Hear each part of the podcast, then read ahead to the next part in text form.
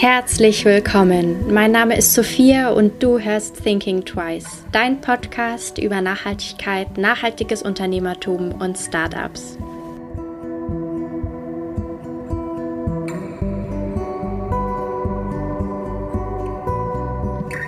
Bicycle ist eine Plattform, auf der ihr eure gebrauchten Räder verkaufen könnt oder gebrauchte Räder kaufen könnt. Wie genau die drei auf die Idee gekommen sind, wie das Ganze abläuft und was für Verpackungen sie beispielsweise anbieten, erfahrt ihr in dieser Folge Thinking Twice. Herzlich willkommen zu meinem Podcast. Heute habe ich mal wieder drei Gäste bei mir. Halli, hallo. Hi Sophia. Hallo. Hi alle wundervollen Partnerlooks. Sieht sehr lustig aus hier auf dem Bildschirm. äh, wollt ihr euch mal ganz kurz vorstellen? Wer seid ihr denn? Ja, genau. Äh, wir sind Jonas, Flo und Theo von Bicycle aus München. Und wir freuen uns heute bei dir dabei zu sein. Ich freue mich mega, dass das geklappt hat und auch mal wieder so ein regionales Unternehmen zu interviewen. Das ist immer cool. Ähm, wollt ihr mal so ein bisschen erstmal erklären, okay, was ist euer Unternehmen, wie seid ihr dazu gekommen, was ist die Story dahinter, was macht ihr? Also so ein bisschen eure ja, Geschichte. wir geben immer, ein bisschen, immer so ein bisschen den Einblick. Also, genau. Äh, wir sind drei Freunde, das heißt, kennen uns schon, Jonas kenne ich seit zehn plus Jahren. Wir wohnen seit neun Jahren zusammen. das heißt, äh, haben davor zusammengearbeitet, arbeiten jetzt zusammen. Das heißt, äh, wir kennen uns da schon eine ganze Weile. Und Flo kam so, glaube ich, vor fünf Jahren dazu ähm, und hat uns auch so ein bisschen zum Rennradfahren gebracht. Und ums Rennradfahren geht auch Bicycle, wie man sich vielleicht so ein bisschen am Namen erahnen kann. Mhm. Ähm, nee, genau. Und äh, Flo kommt aus Südtirol, hat äh, da ist da schon mal Rennrad gefahren und dann ähm, sind wir sozusagen auch in das Thema eingestiegen. Er meinte, es war cool haben das gemacht, haben auch mal so einen ersten Triathlon probiert und waren da auch voll begeistert und meinen irgendwie, das Radfahren war richtig geil. Komm, äh, als nächsten Schritt machen wir jetzt irgendwie noch eine Alpenüberquerung, haben uns dann irgendwie, ähm, ja, dann durchgequält. War eher eine Qual als eine Freude, muss ich sagen, wenn man, wenn man das davor noch nicht gemacht hat. Und ähm, so sind wir zu dem ganzen Thema gekommen. Und ja, was so, glaube ich, ganz viele machen, die gerade mit dem Rennradfahren einsteigen. Sie überlegen, wo kriege ich irgendwie günstig ein cooles Rad her. Und dann merkt man, ja, gebraucht gibt es da bestimmt was. Man geht auf Ebay, so zumindest haben wir es gemacht, also Jonas und ich, ähm, und haben geguckt, ja, was gibt es denn da? Und wir haben gemerkt, ey, gibt echt coole Räder, ähm, auch zu coolen Preisen. Nur das Ganze drumherum ist ein bisschen kompliziert. Ja? Also teilweise funktioniert es gut. Ja? Wenn wir jetzt hier in München sitzen und mein Nachbar sozusagen mehr oder weniger das Rennrad in meiner Größe, was ich will, verkaufe, dann geht es super easy, weil dann schreibe ich dem, gehe rüber und hol mir das. Ähm, aber wenn ich irgendwo in Hamburg ein Rennrad bekommen möchte, wird es dann eher schwierig ähm, ob ich dem jetzt das Geld vor, vorab überweisen muss ohne eine Absicherung, ob der sagt, du kannst dir das leider nur abholen und ich mich dann irgendwie acht Stunden ins Auto setze. Da haben wir halt gemerkt, das ist irgendwie nicht so richtig cool. Und ähm, bei mir ist dann zum Beispiel persönlich so, dass ich dann gesagt habe, naja, das ist mir irgendwie alles zu heiß. Ich kaufe mir jetzt doch ein neues. Ähm, äh, und bezahle dann lieber irgendwie ein paar Euro mehr oder nehme dann lieber eins, was vielleicht nicht die neueste Schaltung hat oder irgendwie nochmal ein halbes Kilo leichter ist. Und äh, da haben wir gesagt, das ist irgendwie eine, eigentlich ein falscher Gedanke und irgendwie funktioniert es noch nicht so richtig gut. Und ähm, so sind wir zu Bicycle gekommen. Mhm. Und Bicycle ist so ein bisschen hergeleitet vielleicht schon äh, eine Online-Plattform zum Verkaufen und Kaufen von Rennrädern. Gebrauchten Rennrädern. Gebrauchte genau. Räder. Mhm. Man stellt sich einen Online-Shop für gebrauchte Räder. Wie kommen die denn zu euch oder kann ich da als Nutzer drin da was reinstellen genau. oder wie, wie ist der Prozess so? Ja, genau, du, das ist im Prinzip, wir wollen äh, Leute miteinander connecten, um es mal sozusagen, ja. Also ähm, du kannst dein Fahrrad verkaufen, du kannst aber auch dein Fahrrad kaufen. Also es ist wirklich ein Marktplatz, ja. Das heißt, wir leben natürlich davon, dass die Leute uns benutzen oder die Leute die mhm. Plattform benutzen, sagen wir es mal mhm. so. Ähm, und ähm, da haben wir gesagt, irgendwie, ich meine, im Prinzip Grundsatz ist, zwei Leute, ein Verkäufer, der irgendwie privat was verkaufen will oder ein Käufer, der was kaufen möchte, ähm, können sich da anmelden und im Prinzip ihre Ware verkaufen. Ähm, was wir aber gesagt haben, anders als irgendwie bei eBay. eBay funktioniert, glaube ich, gut für Bücher, für Rasierer, für weiß ich nicht was, aber für so ein hochwertiges Rennrad, ja, also ein bisschen komplizierter, weil es einfach teurer ist, weil einfach die Kaufentscheidung ein bisschen ähm, schwerer ist, weil es einfach ein irgendwie eine höhere Qualität hat. Und da haben wir gesagt, genau da steigen wir ein. Das heißt, wir wollen es für den Verkäufer sehr, sehr einfach machen, ähm, sein Fahrrad zu verkaufen. Ähm, und wir wollen es für den Käufer wiederum sehr, sehr einfach und sicher machen, ähm, das Fahrrad zu kaufen. Und ähm, ja, wir können da gerne mal ein bisschen weiter ins Detail gehen. Also was bedeutet das im Endeffekt? Ähm, der Verkäufer kann super schnell seine Anzeige hochladen. Ja, du musst irgendwie drei Klicks eingeben, musst sagen, alles klar, ich habe hier irgendwie äh, Rennradmarke X, Modell Y aus dem Jahrgang 2020. Ähm, dann werden alle Komponentenbeschreibungen standardisiert hochgeladen. Du musst noch drei Bilder machen aus vorgegebenen Winkeln und dann ist deine Anzeige online. Was auf der einen Seite für dich als Verkäufer super easy ist, auf der anderen Seite der, hat der Käufer, wenn alle immer quasi standardisiert alle Angaben hochgeladen werden, äh, sehr strukturiert im Prinzip alle Informationen verfügbar. Also ja. nicht irgendwie bei eBay, hast du Glück, dann steht da irgendwie nur Rennrad zu verkaufen und du findest es über die Suche nicht oder ja. du weißt gar nicht, worum es eigentlich geht. Und ähm, dann haben wir gesagt, für den Verkäufer wollen wir es außerdem easy machen.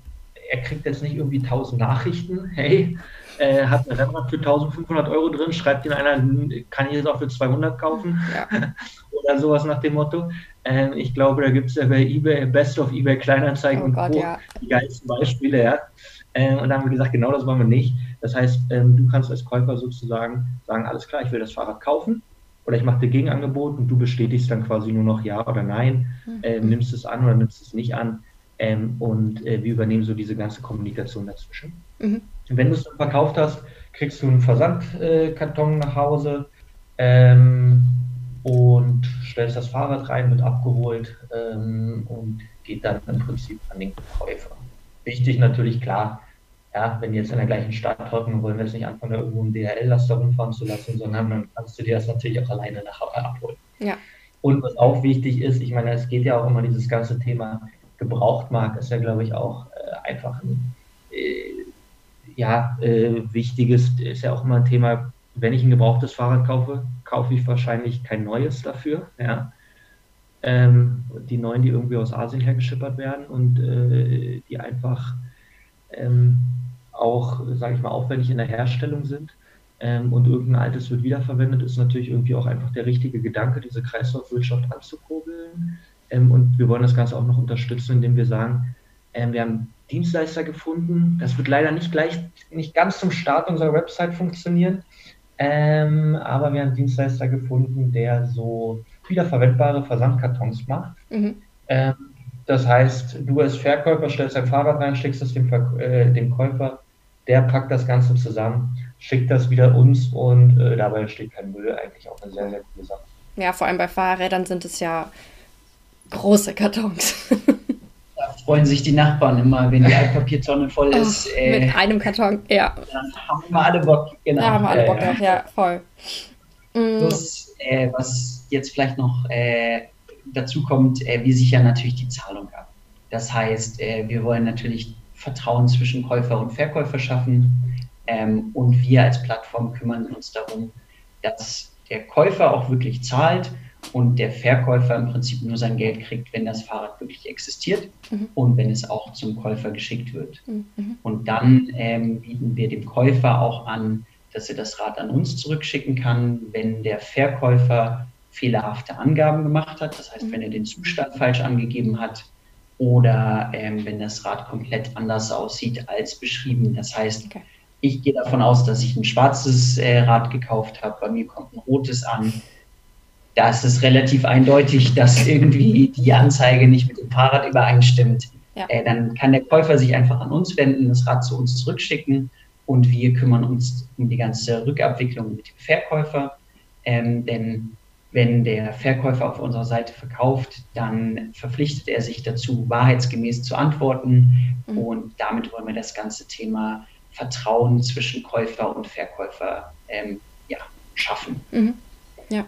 Genau, ich glaube, am Ende geht es eigentlich, wir werden, wird ja auch immer so ein bisschen gefragt, was ist das Problem, was ihr lösen wollt, ja, als Startup, als Unternehmen, so wenn wir in irgendeinem weiß ich nicht, wir haben uns für irgendwelche äh, Startup-Programme beworben, wo man dann irgendwie coole Bürogebäude und sowas bekommt, ähm, wird man dann mal gefragt. Ich glaube, am Ende ist es so, es gibt Plattformen, über die man das machen kann, die funktionieren aber einfach nicht richtig. Ja? Mhm. Das heißt, wir wollen auf der einen Seite die Funktion sowohl bei der Einfachheit, beim Aufwand, bei der Sicherheit ähm, da haben. Und zum anderen ist es, glaube ich, auch wichtig, was wir jetzt in den Gesprächen mitbekommen haben und was mir am Anfang gar nicht so 100% bewusst war. Es gibt sehr, sehr viele Leute, die irgendwie fünf bis zehn Rennräder, so Liebhaber im Keller haben. Die haben jetzt nicht den Druck, ja, den finanziellen Druck zu sagen, alles klar, ich muss eins von denen verkaufen, sonst irgendwie kann ich nicht mehr einkaufen gehen, sondern den haben die einfach nicht, ja. Und dann sagen die, okay, ich würde das schon verkaufen, aber ich habe irgendwie keinen Bock, das an irgendeinen zu geben, der das dann irgendwie äh, weiß ich nicht, im Keller verstauben lässt oder kaputt fährt oder sonst irgendwas. Ähm, die haben da wirklich eine sehr, sehr starke emotionale Bindung. Mhm. Und genau das wollen wir nämlich auch aufgreifen, dass wir sagen, ey, es ist nicht nur ein Fahrrad, es ist nicht nur ein Rahmen und ein Reifen, äh, sondern da ist eine Geschichte, da ist eine Emotion dahinter. Und wenn ich die Emotion weitergebe, ja, an einen anderen, dann freue ich mich, aber ähm, dann soll das zum einen gewertschätzt werden und zum anderen ähm, beispielsweise will ich vielleicht auch mit dem connected werden, wenn er das möchte. Ja, also ich will sehen, fährt er das Ding jetzt jeden Tag draußen und dann freut mich das oder mhm. äh, fährt er damit am Wochenende irgendwie gerade irgendeinen Alpenpass hoch oder so, ja.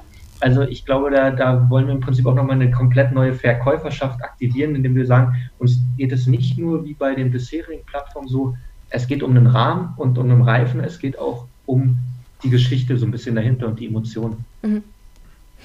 Aber jetzt kann man ja selber, so wie ich das verstanden habe, jetzt nicht die Emotionen in die Beschreibung des Fahrrads reinstecken, oder? Nee, das kann man nicht. Also ich kann es nicht sagen, ja, das ist das Fahrrad meines Opas, der ist damit die Tour de France gefahren. Beispielsweise ist sehr plakativ und so. Also das kann ich ja nicht machen, oder? Das kannst du momentan nicht machen. Äh, wir wollen trotzdem die Leute im Prinzip zusammenbringen und im Prinzip im digitalen Zeitalter bedeutet das für uns, äh, wenn die das möchten, connecten wir die bei Strava zum Beispiel ah, oder über Komoot. Mhm, cool. ähm, sodass man irgendwie sieht, okay, ich habe das jetzt nicht einfach nur weggegeben, habe Geld dafür bekommen, sondern wie Theo schon eben gesagt hat, keine Ahnung, jemand fährt die Alp d'Huez hoch und ich sehe, das ist mit meinem alten Rennrad. Äh, das freut mich natürlich dann auch als Verkäufer. Ja. Ähm, genau. Genau.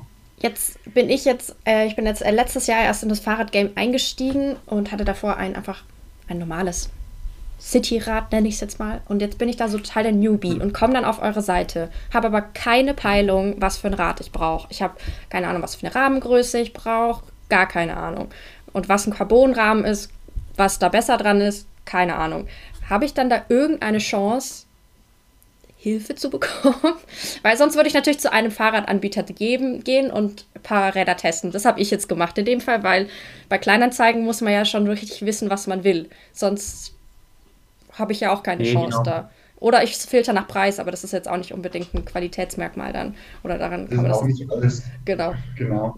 Nee, also was wir auf jeden Fall damit anbieten wollen, ist auch so ein Buyer's Guide. Dass man äh, eben, also so vor allem für die ganzen Neulinge, die es ja auch aufgrund äh, von äh, Corona einige gibt, ähm, denen etwas an die, an die Hand geben möchten, dass die eben die richtige Rahmengröße, äh, das richtige Modell, Rennrad, einmal Typ schon mal allgemein, weil es einmal gibt ja auch einen Unterschied, ob ich jetzt in der einmal Ebene fahren will, ob ich Rennen fahren will, ob ich in die Berge fahren möchte. Mhm. Gravel. Ähm, das heißt, da haben wir unterschiedliche Punkte, äh, Beschreibungen, die wir einfach dann äh, zeigen, auch mit Hilfe von Fotos, von Videos, einmal Leitfäden, einmal ganz allgemein, die da einmal absolut weiterhelfen sollen. Mhm. Als zweiten äh, Baustein haben wir auch noch einen Fahrradblock. Äh, das heißt, wir beschreiben dann neue Komponenten, Modelle, ähm, schreiben etwas zur richtigen Reifenbreite, Reifendruck, einfach um um ähm, ja, den Einsteiger so Schritt für Schritt auch einerseits äh, zu seinem Traumbike zu bringen, andererseits eben auch zu einem Fahrradprofi zu machen, so ein bisschen das, der sich dann auch so ein bisschen auskennt. Mhm. Genau, plus ich glaube, was wichtig ist am Anfang, also klar, dieser Buyers Guide und den Blog, den Flo gerade angesprochen hat. Und dann ist, glaube ich, aber auch, du gehst jetzt irgendwo auf Ebay und weißt nicht, ist das jetzt ein guter Deal oder ist das kein guter Deal? Ja? Ähm, ist das das Richtige? Okay, wir wollen über den Buyers Guide dir schon mal sagen, das ist schon mal die richtige Richtung, in die du gehst. Aber ist das ein guter Deal oder ist das nicht? Gebe ich zu viel aus? sag mal, äh, wenn, ich, wenn ich das bekomme, kriege ich dann irgendwie Müll oder kriege ich äh, was wirklich Cooles, ja?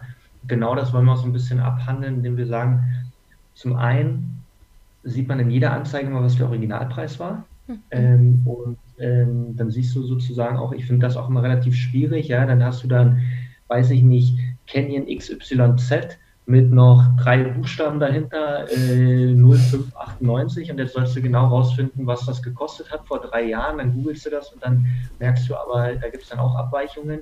Das heißt, ähm, da sagen wir, okay, wir sagen dir im Vorfeld, was war der Originalpreis und dann siehst du auch, ähm, wurde irgendeine Komponente verändert oder nicht und ähm, mhm. liegt der Verkäufer jetzt drüber sogar oder drunter, will der mehr, als der damals bezahlt hat. Ich meine, da gibt es ja wahrscheinlich die besten Geschichten. Ähm, und dann weißt du schon mal, okay, das scheint vielleicht ein guter oder nicht so schlechter mhm. Deal zu sein. Und wenn du dann das Fahrrad bekommst und was Jonas gesagt hat, ist, glaube ich, da ganz, ganz wichtig, auch äh, für mich zumindest war es äh, beim ersten Kauf ganz wichtig zu sagen, ich kann das auch, wenn es nicht passt und ich was Kaputtes oder Falsches bekomme, das wieder zurückgeben. Mhm, ja? ja? Das heißt, ich, bin, ich, ich habe jetzt nicht sozusagen mein Geld da überwiesen und äh, das Thema ist für mich durch. Ich habe da keine Chance mehr rauszukommen. Ich glaube, das hilft besonders, wenn du unsicher bist. Wenn du genau weißt, was du brauchst, ähm, wenn du alles exakt genau weißt, ähm, dann ist es natürlich viel, viel einfacher, aber besonders für den Start. Also, wenn du jetzt mal anfängst, Rennrad zu googeln, gibt es tausend Marken mit tausend Modellen. Äh, ich glaube, es ist ganz, ganz schwer zu wissen, äh, was dann das Richtige ist, ja. Ja, ja, genau so ging es mir auch. Deshalb haben wir uns damals auch für äh, neue entschieden, einfach weil Gebrauch, keine Ahnung, ob das dann passt und ob das sinnvoll ist oder ob das dann sich richtig auch anfühlt. Das ist ja auch nochmal so ein Ding, selbst wenn es passt von der Rahmengröße. Es gibt ja so ein, keine Ahnung, man testet ja dann ganz viele oder ich habe ganz viele getestet. Ja, manche passen halt und manche gehen halt, da fällst du, falle ich vom Fahrrad so gefühlt so in der Kurve. Das passt einfach nicht, obwohl die Rahmengröße und die Daten stimmen. Von daher, ähm, ja, ist das natürlich so ein Faktor, der, oder ein Unsicherheitsfaktor, bei dem Online-Kauf sonst oder bei einem Gebrauchtkauf, der dann bei euch dann wegfällt. Mm, jetzt seid ihr kurz vor dem Launch. Können wir noch mal so ein bisschen zurückgehen in der Zeit? Wie, was ist so euer Background? Weil jetzt seid ihr alle voll die Fahrradfahrer, aber was, woher kommt ihr so? Aus welcher Branche? Habt ihr irgendwie eine Expertise im E-Commerce-Business oder ähm, wo kommt ihr her? Äh, ja, nee, glaube, ähm, ich spreche mal für mich, ich komme aus Berlin eigentlich und bin zum Studieren nach München gekommen. Auch das untypisch, oder? Für einen Berliner nach München? Ah, ja, also nur um das mal so zu fragen. Du, ich bin auch ehrlich, äh, auch wenn jetzt die Münchner bestimmt zuhören, am Anfang dachte ich so, okay, den Bachelor mache ich und dann wieder zurück. ähm, umso länger man in München ist und dann merkt, ach, die Alpen vor der Tür, Italien erreichst du in drei Stunden mit dem Auto, du, so schlecht ist das doch nicht, ja. Ähm, und das heißt tatsächlich, umso länger ich hier bin, umso mehr, äh, umso weniger kann ich mir vorstellen, wieder wegzugehen. Und ähm, klar, dann war es so, irgendwie zum Studieren hergekommen, habe Maschinenbau hier studiert, beim Studium Jonas kennengelernt, ähm, wie gesagt, und ähm, dann nach dem Studium ähm, in eine Unternehmensberatung gegangen, ja, um mal zu sagen, ja, ich will mal so ein bisschen schauen, was für Unternehmen gibt es, was machen die, äh, äh, so ein bisschen so einen Einblick zu gewinnen, weil ich ehrlicherweise nicht das Gefühl habe, dass ich schon so richtig Plan habe, wie die Arbeitswelt funktioniert. Ich weiß nicht, ob man das jemals einen Plan von haben kann, aber ich hatte auf jeden Fall nicht das Gefühl, dass ich da weiß, wie es läuft. Und ähm, da habe ich sehr viel, haben wir, oder ich kann für mich sprechen, ich habe da sehr viel Einblick äh, bekommen. Ähm, und dann war jetzt im Prinzip, das haben wir die letzten vier, fünf Jahre gemacht. Und dann war jetzt, glaube ich, Corona natürlich auch klar eine Situation, wo man auf einmal irgendwie als Unternehmensberater ist man viel unterwegs, ja. Du irgendwie fährst Montagmorgen los und kommst Donnerstag oder Freitag nach Hause und bist immer so in deinem Zirkel, Arbeit, Wochenende, was Cooles geplant und dann kam auf einmal Bam, Corona. Du bleibst zu Hause, Wochenende bleibst du zu Hause, alles komplett entschleunigt. Ähm, und glaube, dann ist das auch eine coole Zeit, um einfach so ein bisschen ähm, darüber nachzudenken, okay, wo will ich mich hin entwickeln, was sind noch Herausforderungen, die ich annehmen will und was nicht und ähm, die Ideen, die wir da haben, sollen wir da nicht einfach mal auch ein gewisses Risiko mit eingehen? Genau, das war so ein bisschen äh, auch, glaube ich, einer der Punkte, warum ähm, ich zumindest entschieden habe, dass es jetzt genau das Richtige ist, Projekt hier zu starten. Und genau, dann haben wir im Januar äh, die Firma gegründet und äh, um uns um Rechtliches gekümmert, um irgendwie, wie melden wir äh, alles an, wie kriegen wir einen Handelsregistereintrag und all so ein Zeug, womit man sich eigentlich äh, in der Regel nicht so viel beschäftigt. Und ja, das ist also sehr frisch und wie du sagst, Ende Mai geht es dann richtig los. Da geht die Plattform online. Voll aufregend, richtig, richtig cool. Und auch richtig cool, dass ihr diese Zeit irgendwie so genutzt habt, ähm, die für viele voll schwer war, aber dass ihr die irgendwie dann trotzdem irgendwie in was super Wertvolles umgewandelt habt. Für euch so. Finde ich cool. Genau. Vielleicht lasse ich, ich habe jetzt so ein bisschen äh, von meiner Seite beleuchtet, vielleicht nochmal ihr Jungs. Äh, ich mache es vielleicht ein bisschen kürzer. Ähm, ich, ich merke schon, wer in eurem Team das Marketing übernimmt. Marketing und Kommunikation, ja, oder? Äh, Theo macht das ganze Thema Marketing. Äh, Flo macht das ganze Thema Finanzen ähm, und Außendarstellung so ein bisschen. Und ich mache das ganze Thema Produkt und Technik. Mhm. Ähm, wenn ich ganz kurz zu meinem Werdegang so erzähle, ich komme ursprünglich aus Hannover ähm, bin auch zum Studium äh, nach München gezogen. Ähm, damals vor allem wegen der Berge zum Skitouren und sowas. Äh, das war für mich so das Hauptkriterium für München.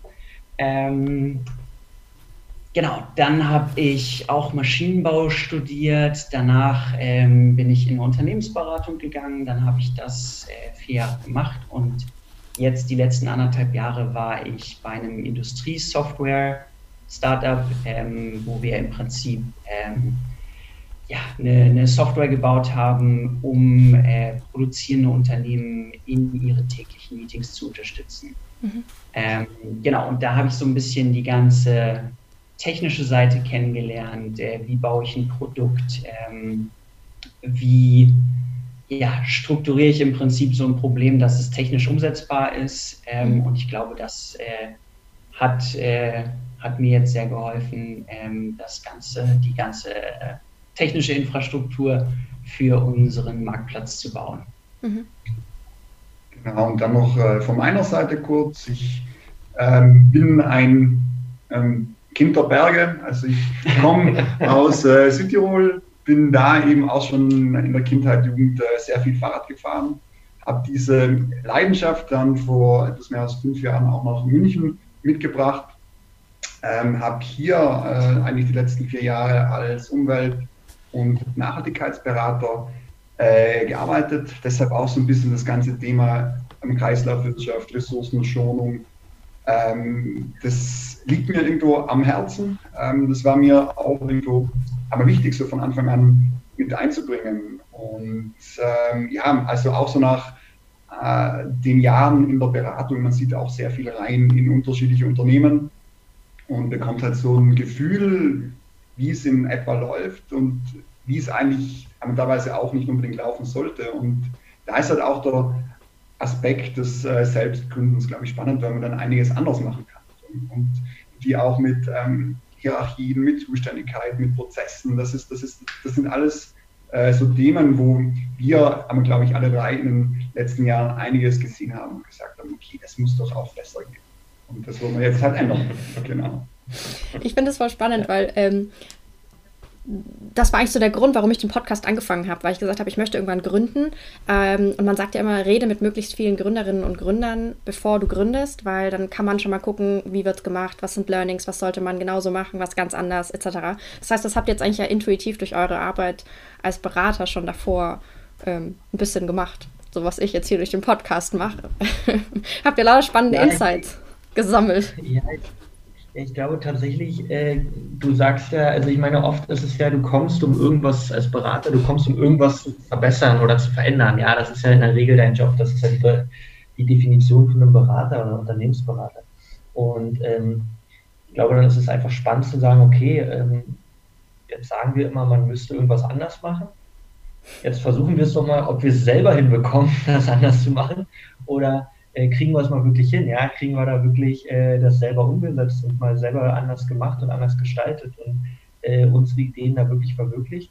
Und ähm, äh, das ist so ein bisschen die Herausforderung, aber auch das Spannende, was jetzt gerade so vor uns liegt, beziehungsweise äh, gerade ansteht. Ich glaube, vielleicht auch nicht unbedingt nur kriegen wir Ideen umgesetzt, sondern ich fand es auch immer spannend, äh, die verschiedenen Kulturen in verschiedenen Unternehmen zu sehen. Mhm. Und ehrlich gesagt, gerade in den großen Unternehmen haben wir, glaube ich, für uns alle drei festgestellt, da werden teilweise Kulturen gepflegt, wo wir einfach sagen, wenn man es anders machen könnte, sollte man es dringend anders machen. Mhm. Und wir haben halt ja, einfach viele Unternehmen gesehen und für uns so ein bisschen festgestellt, eigentlich so richtig unsere eigenen Wertvorstellungen passen jetzt nicht wirklich zu den Unternehmen, die wir so gesehen haben in der Industrie viel. Und äh, das war für uns auch, glaube ich, ein großer Faktor, dass wir gesagt haben, okay, wir haben irgendwo eigene Wertvorstellungen äh, von dem, was gut oder schlecht oder sinnvoll ist. Ähm, lass uns doch versuchen, ein Unternehmen auf einer coolen Idee aufzubauen und gleichzeitig einfach unsere gemeinsamen Werte darin zu vereinen und versuchen, das Richtige zu tun oder das zu tun, was wir für richtig halten. Ja. Ähm, genau. Ja. Das finde ich halt auch einen extrem spannenden äh, Aspekt von dem ganzen Thema selber gründen. Ja. Du hast die Kultur selber in der Hand. Ja, hat man. Gut und schlecht zugleich. Ja, ja, ich wollte gerade sagen, es kann sich ja, äh, ich finde es erstmal spannend auch, dass ihr sagt, ihr habt ähm, eure Bereiche, also jeder hat so seinen eigenen Bereich. Ich glaube, das ist schon mal voll wichtig, um auch so eine Unternehmenskultur tatsächlich, also dass das nicht so ein Chaos ab Anfang an ist, sondern dass ähm, man da sehr strukturiert am Anfang an rangeht. Das finde ich auch äh, ganz interessant, dass ihr das jetzt schon so festgemacht habt. Ja, so, so richtig fest ist es sehr, sehr Der Schein trügt, okay, okay. Stimm's genau. zurück. Es gibt so, es gibt so Hauptverantwortlichkeiten. Äh, trotzdem treffen wir große Entscheidungen, treffen ja alle gemeinsam. Und wenn jemand sagt, du, äh, sag mal, hast du da auch schon mal drüber nachgedacht in Bezug auf Marketing oder in Bezug auf was auch immer, äh, dann setzen wir uns zu dritt zusammen und diskutieren das aus. Also es ist jetzt nicht so, dass äh, jeder da irgendwie sein eigenes äh, Königreich hat und dann. Äh, Wäre ja auch kein besonders großes Königreich bisher. genau. naja, immerhin. Nein, aber also, definitiv 100% so. Aber was ich auch irgendwie ganz spannend fand am Anfang, äh, wir haben uns so hingesetzt und haben das haben ja noch nie darüber gesprochen, wie man sich so in so einer Rolle von einem Unternehmen selber sieht, ja, weil war davor einfach noch kein Thema und das spricht man jetzt nicht unbedingt beim Bierchen am Abend. Sag mal, wenn wir gründen würden, was würdest du denn machen? Ähm, und äh, tatsächlich hat das irgendwie ganz stimmig gepasst, aber da war ich auch ein bisschen positiv überrascht, ja, ähm, dass da irgendwie jeder sozusagen den einen Bereich eh für sich priorisiert hat und wir gemerkt haben, ach super, das passt mhm. ja, da gibt es ja gar keine gibt es ja jetzt, sage ich mal, erstmal keine Grundinteressenkonflikte. Ja, dass einer sagt, du, äh, ich glaube, ich kann das Produkt viel, viel besser als du machen äh, oder andersrum. Oder die technische Seite bin ich viel, viel besser, so nach dem Motto. Ähm, ich hoffe, die gute Stimmung bleibt so, Freunde. ähm, was waren so, wie ihr gestartet habt oder wie ihr euch entschlossen habt zu gründen? Wie waren so die Reaktionen aus, aus eurem Umfeld? Weil ihr hattet jetzt ja alle feste Jobs ähm, und wie war so die Reaktion so, oh Gott, jetzt starten die, machen die was ganz was Neues, ein eigenes Unternehmen? Ähm, wie war es so? Ich muss sagen, tatsächlich mehr positiv auf jeden Fall, dass viele sagen, ja, ey, cool, äh, ihr habt da eine Idee, die finden wir äh, cool. Äh, es gibt einen Bedarf dafür, ja, besonders jetzt, wo dann irgendwie alle sagen, die, warte mal, Fahrräder sind alle ausverkauft und ihr macht eine Plattform für gebrauchte Räder. eBay funktioniert nicht gut, ja, das klingt, klingt gut, ja, klingt mhm. sinnvoll, so. Ja. Das heißt, da finde ich, äh, kam, kam viel Positives zurück. Kommt natürlich aber auch immer so ein bisschen so von der Elternseite, ja, du sag mal, äh, und wie stellst du dir dann vor, äh, die Miete zu bezahlen, so ein bisschen nach dem Motto, ja, und hast du dir das wirklich gut überlegt? Wobei ich tatsächlich sagen muss, bei mir persönlich war das viel, viel mehr positiv. Da war nur ab und zu, ja, denk auch mal drüber nach, irgendwie muss man auch sozusagen um die Runden kommen. Ähm, aber da fand ich, äh, war erstmal sozusagen geil, dass ihr jetzt sagt, ihr macht es, ja, und cool, dass ihr jetzt einmal den, den, den Schritt macht äh, und da so ein bisschen den Mut zusammennehmt. Ähm, genau. Ich glaube, da ist die, oder wir leben in einer Zeit, glaube ich, wo das auch immer mehr akzeptiert wird. So eine, mhm. so eine Fehlerkultur kommt jetzt langsam, glaube ich, durch, wo die Leute eher sagen, ja cool, Ähm, Finde ich spannend, wenn ihr das ausprobiert. Wenn es nicht klappt, ähm, ist kein Weltuntergang. Klar, ihr müsst schauen, wie ihr euch finanziell über Wasser haltet und du musst dann irgendwie schnell einen anderen Job finden oder was auch immer. Aber es ja. ist, glaube ich, jetzt nicht mehr so, dass die Leute sagen, oh, äh, deinen sicheren Job, äh, überleg dir das mal gut, ob du den aufgeben möchtest äh, und wirklich äh, was Eigenes mit höherem Risiko machen möchtest. Ja. Ich glaube, da, äh, oder zumindest in unserem Freundeskreis, ähm, waren die, die äh, Reaktionen da durchweg positiv. Auch wenn jetzt nicht jeder die Idee feiert und viele sagen, manche sagen, ja, Fahrräder, wie groß kann der Markt da sein oder wer fährt Fahrrad? Äh, und so weiter. Also ich Ganz finde, kurze Zeitgeschichte. Wir, wir haben an so einem Wettbewerb teilgenommen, wo so Feedback gegeben wurde, anonym. Äh, und ein anonymes Feedback war so tatsächlich, ich glaube, O-Ton war, wer fährt Fahrrad? juckt keine, juckt niemanden, so nach dem Motto. Geil, okay, genau. klar. Ich glaube, unabhängig, ob die Leute jetzt die Idee oder das Geschäftsmodell cool oder für sinnvoll erachten, glaube ich, äh, ja, trotzdem viele sagen, ja, okay, das ist mutig, äh, sie finden es cool erstmal, dass, dass du dich entscheidest, so einen Schritt zu gehen.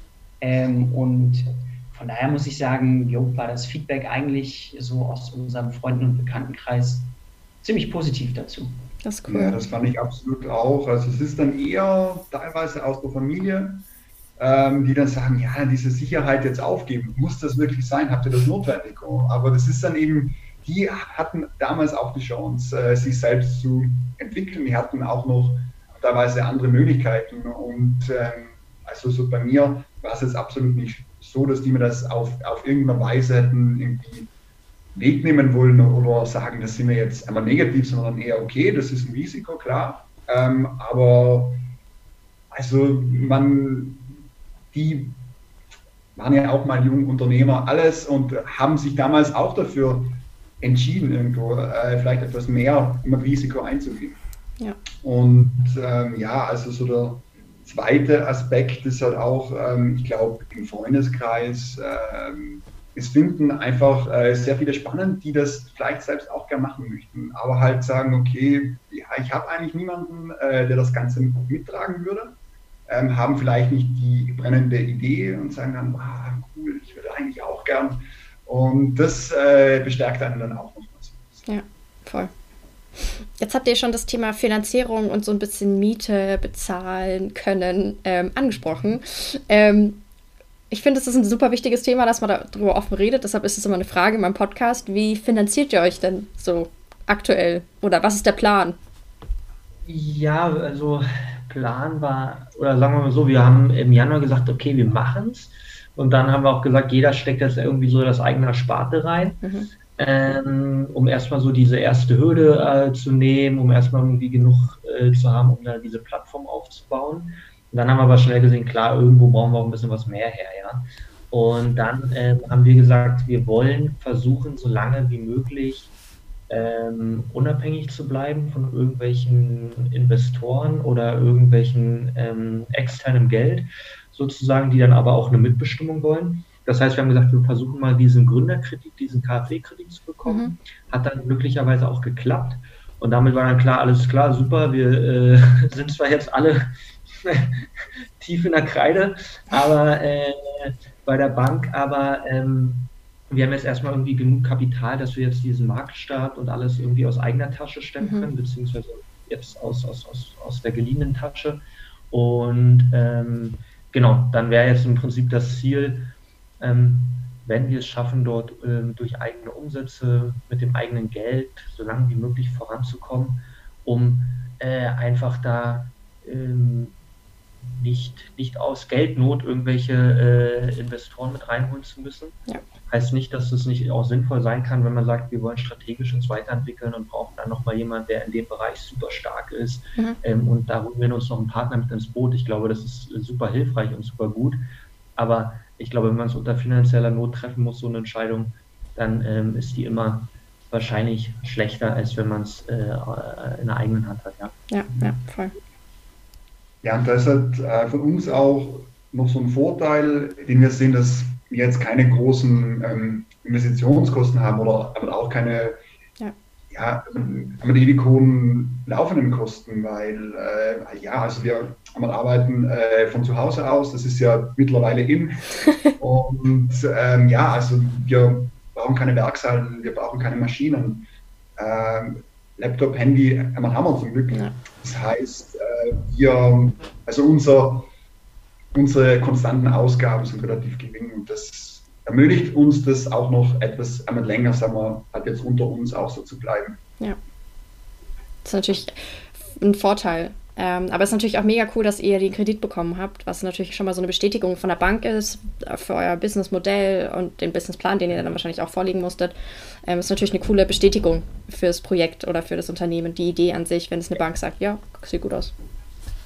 Plus, du machst dir mal wirklich Gedanken. Also klar, du denkst, geile Idee, ja, wir, machen, wir starten jetzt und hier raus, raus, raus und ob wir da ein bisschen Geld hier oder da. Und dann fragt natürlich einer, okay, im Januar 2022, wie viel Geld wollt ihr da für Reisekosten ausgeben? Dann denkst du dir so, hä? Okay, klar, jetzt äh, ist das wahrscheinlich noch ein langer Zeitraum, aber du machst über Sachen Gedanken, ja, die äh, gut sind, glaube ich, sich mal darüber ja. Gedanken zu machen im Vorfeld, ähm, weil man dann halt so ein bisschen das Risiko nicht nimmt, aber minimiert, dass man da irgendwo ein bisschen blind irgendwo reinläuft und am Ende merkt, oh Mist, äh, jetzt auf einmal ist alles weg und äh, wir wissen gar nicht mehr, äh, wo es herkommt und was machen wir jetzt, sondern du machst dir da schon die richtigen Gedanken und das hat, äh, glaube ich, uns echt geholfen in der Situation, dass jemand sagt, hey, ihr müsst uns ganz strukturiert genau alles aufschlüsseln, wie ihr was bezahlen wird, an welcher Stelle, ähm, hat uns brutal geholfen. Mhm. Würdet ihr das jetzt auch als ein Learning oder ähm, an, als ein etwas sagen, was man machen sollte, bevor man startet oder während man startet? Also so, so einen Businessplan ja. tatsächlich schreiben? ja, ich glaube, man sollte schon zumindest irgendwo mal sagen, ist immer die Frage, wie, wie detailliert mache ich das und bis zu welchem Detaillierungsgrad hat das jetzt noch Sinn? Ich mir jetzt über äh, 50 Euro Spesenabrechnungen im Dezember, die möglicherweise anfangen können, Gedanken, ich glaube, das macht keinen Sinn. Ich glaube, was schon sinnvoll ist, zu sagen, mal, okay, ähm, wie viel Geld brauchen wir, wie viel Geld planen wir auszugeben? Ja. Ähm, passt das zusammen? Wie lange kommen wir mit dem Geld, das wir jetzt anstreben, das wir jetzt von der Bank bekommen haben und selber da reingesteckt haben? Wie weit kommen wir? Ab wann müssen wir darüber nachdenken, ob wir noch mehr Geld von irgendwo bekommen oder müssen wir unsere Ausgaben deutlich reduzieren? Also ich glaube, wenn man sich so ein paar Marker setzen kann, alles klar, wir können jetzt drei Monate so machen und wenn dann äh, irgendwie die Umsätze nicht kommen, wie wir hoffen, dann müssen wir uns nochmal was überdenken. Ich glaube, das ist äh, sehr hilfreich. Mhm ähm, das mal zu machen. Also mir gibt es auch eine gewisse Art von Sicherheit, ja, dass ich weiß, okay, äh, ich meine, aus der Beraterwelt, ja, am liebsten tippen wir in Excel-Tabellen rum. Also haben wir uns natürlich erstmal eine Excel gemacht. Äh, äh, und äh, mir gibt es auf jeden Fall eine viel Sicherheit, ja. ja. Es hilft da auf jeden Fall, äh, also wir sind jetzt natürlich nicht ohne Businessplan gestartet. So, das war schon irgendwie so die, eine der ersten Aufgaben, die wir gemacht haben wie detailliert das Ganze dann am Ende geworden ist, das ist dann eine andere Sache. Und ich glaube, man muss da die Balance finden zwischen, irgendwo musst du flexibel sein und auf gewisse Dinge reagieren, die du einfach nicht vorausplanen kannst, die ja. einfach anders kommen, als du denkst. Und auf der anderen Seite musst du dich tief genug in die Sachen reindenken und das weit genug durchstrukturieren, ähm, dass du eventuell schon auf einer monatlichen Basis für die nächsten 18 Monate planen kannst, ja. unter gewissen Voraussetzungen. Und wenn die eben nicht eintreffen, dann musst du dich halt schnell wieder drehen. Aber ja, also die, die Struktur, die hilft auf jeden Fall. Mhm. Ja, weil meine letzte Frage ist immer so ein bisschen, was für Learnings würdet ihr gerne weitergeben an eine Person, die jetzt genauso wie ihr vielleicht am Anfang steht oder noch ein Jahr früher gerade die Idee hat und äh, gerade nicht weiß, soll ich weitermachen? Oder was hättet ihr gerne am Anfang gewusst? Was würdet ihr genauso machen? Jetzt seid ihr natürlich noch sauer am Anfang, aber trotzdem habt ihr wahrscheinlich schon extrem viele ähm, Erfahrungen und Learnings gesammelt. Ähm, und ich nehme jetzt aus dem Gespräch mal mit äh, Struktur und ein Business oder so ein ja. Plan ist äh, schon mal euer ja, Learning. Zusätzlich, ich weiß nicht, ob das für viele Leute neu ist, aber ich bin Woda. Wir waren immer wieder erstaunt, wie lange so Behördenkram dauert. wie unnötig kompliziert sowas ist, wie lange sowas dauert und äh, wie sehr dir das dann irgendwie am Ende vielleicht auch so einfach so Sachen, dass du irgendwie keine Steuernummer hast, und du musst acht Wochen auf deine Steuernummer warten, sonst kannst du keine Rechnung schreiben und sowas. Das sind einfach so Zeiträume, die können dir dann halt auch irgendwie schnell mal das Genick brechen, ja. äh, weil du einfach denkst, ja, ich beantrage das, wie lange wird das wohl dauern, mir eine automatisierte Steuernummer zu geben? Kann ja nicht länger als eine Woche oder zehn Tage dauern, wenn die Behörde langsam ist. Wenn du dann aber feststellst, jo, meine erste Rechnung kann ich in zwei Monaten bezahlen, ähm, dann äh, ja, kann dir das schnell irgendwie äh, ja. oder dann wird es schnell unangenehm. Und das war halt äh, ja bei uns halt auch so ein bisschen so ein Thema, ja. Äh, wo wir einfach erstaunt waren, wie langsam solche Prozesse dann doch ja. Äh, teilweise sind, genau. Ja, und ich glaube, klar, neben diesem ganzen so dieses ganze Jahr mal über welche Rechtsform machst du die Gedanken und sowas, da denkst du, okay, weiß nicht, google ich, gebe drei, ich nehme eine, Punkt. Ähm, ähm, aber dauert natürlich alles ein bisschen länger und ist ein bisschen mehr Aufwand mit verbunden. Und was sich, glaube ich, auch hilft, so ganz unabhängig von diesem ganzen Doing operativer Ebene und so, ich glaube, es macht auch Sinn, wenn man jetzt nicht gerade alleine ist, ja, mit sich selber, sondern wenn man da ein Team ist, auch einfach wirklich ganz offen von Anfang an im Prinzip auch so emotionale Themen anzusprechen. Ja, wir sind, glaube ich, jetzt keine keine super ähm, emotionalen Menschen, die gerne über unsere Gefühle den ganzen Tag reden. So sind wir, glaube ich, alle drei nicht, ja, sondern eher im Gegenteil. So, äh, äh, da muss man, braucht man ein bisschen, um da so offen zu sein. Und das war für mich auch so ein Learning. Klar, wir müssen uns auch mal hinsetzen und sagen, Jungs, wie sieht's aus? Wer, wer sieht sich wie? Äh, mhm. Wo wollen wir hin? Äh, welche Werte wollen wir verfolgen? Jetzt steht eine Entscheidung an, da muss man auch mal offen drüber reden. Und das ist nicht immer nur eine rationale Entscheidung. Ja sondern ganz oft ist es auch eine emotionale Entscheidung. Ja? Weil rational sagst du, wir machen das oder das, aber oft ist es auch wirklich eine emotionale Entscheidung. Und äh, da ist es, glaube ich, gut, einfach offen drüber zu sprechen. Und ich glaube, ähm, das hilft einfach, dass man am Anfang irgendwie eine, eine, gute Stimmung hat und auch gemeinsam in die richtige Richtung läuft. Ja, weil wenn es am Anfang schon klappt, ist glaube ich, hinten raus noch viel schlimmer. Ja. Ja, also so von meiner Seite, glaube ich, geht es da war auch sehr wichtig, dass man nicht äh, für sich alleine immer einmal Lösungen sucht. Also das heißt, so gemeinsam gründen äh, macht irgendwo auch sehr viel Spaß. Es ist immer teilweise fordernder, weil dann eben einer da ist und sagt, äh, das brauchen wir morgen. Ja. Du sagst, ja, ich weiß eigentlich. Äh, und dann macht man es halt eher. Und da, da halt auch das ganze Thema eben, wie schon einmal angesprochen, dass man, dass man sich eben einigt, dass man einen gemeinsamen Plan hat, aber, aber dennoch irgendwo ähm, flexibel bleibt und auch nicht davon ausgeht, dass, dass, dass alles abgenickt wird, dass alles so eintritt und dass man eben dann auch sich eingesteht, okay, das war vielleicht anfangs mal ein falscher Ansatz. Den ja. müssen wir jetzt also einfach so ein bisschen umwerfen und halt dann nicht irgendwie sagen, das war aber einmal deine Idee oder deine und jetzt müssen wir es anders machen, müssen wir es neu machen. Das haben wir gemeinsam entschieden und jetzt machen wir es auch gemeinsam wieder neu. Ja. Und äh, äh, stärkt einen, glaube ich, schon sehr. Ja. Ich glaube, das war jetzt auch ein gutes Schlusswort. Das war jetzt nämlich auch meine allerletzte Frage. Ich ähm, werde natürlich eure Webseite verlinken in den Show Notes ähm, und cool. eure Social Media Accounts. Ich wünsche euch wahnsinnig viel Erfolg bei eurem Launch. Das wird bestimmt grandios. Und ähm, meine Daumen sind gedrückt und bedanke mich für eure Zeit, die ihr hattet. Ja, wir danken dir, Sophia, dass du uns eingeladen gerne. hast. Sehr, sehr gerne. Ich hoffe, dir hat diese Folge gefallen. Wenn ja, erzähle es gerne weiter an andere wundervolle Menschen, Freunde, Familie und lass es sie wissen. Du kannst mich auch sehr gerne bewerten und dann freue ich mich aufs nächste Mal.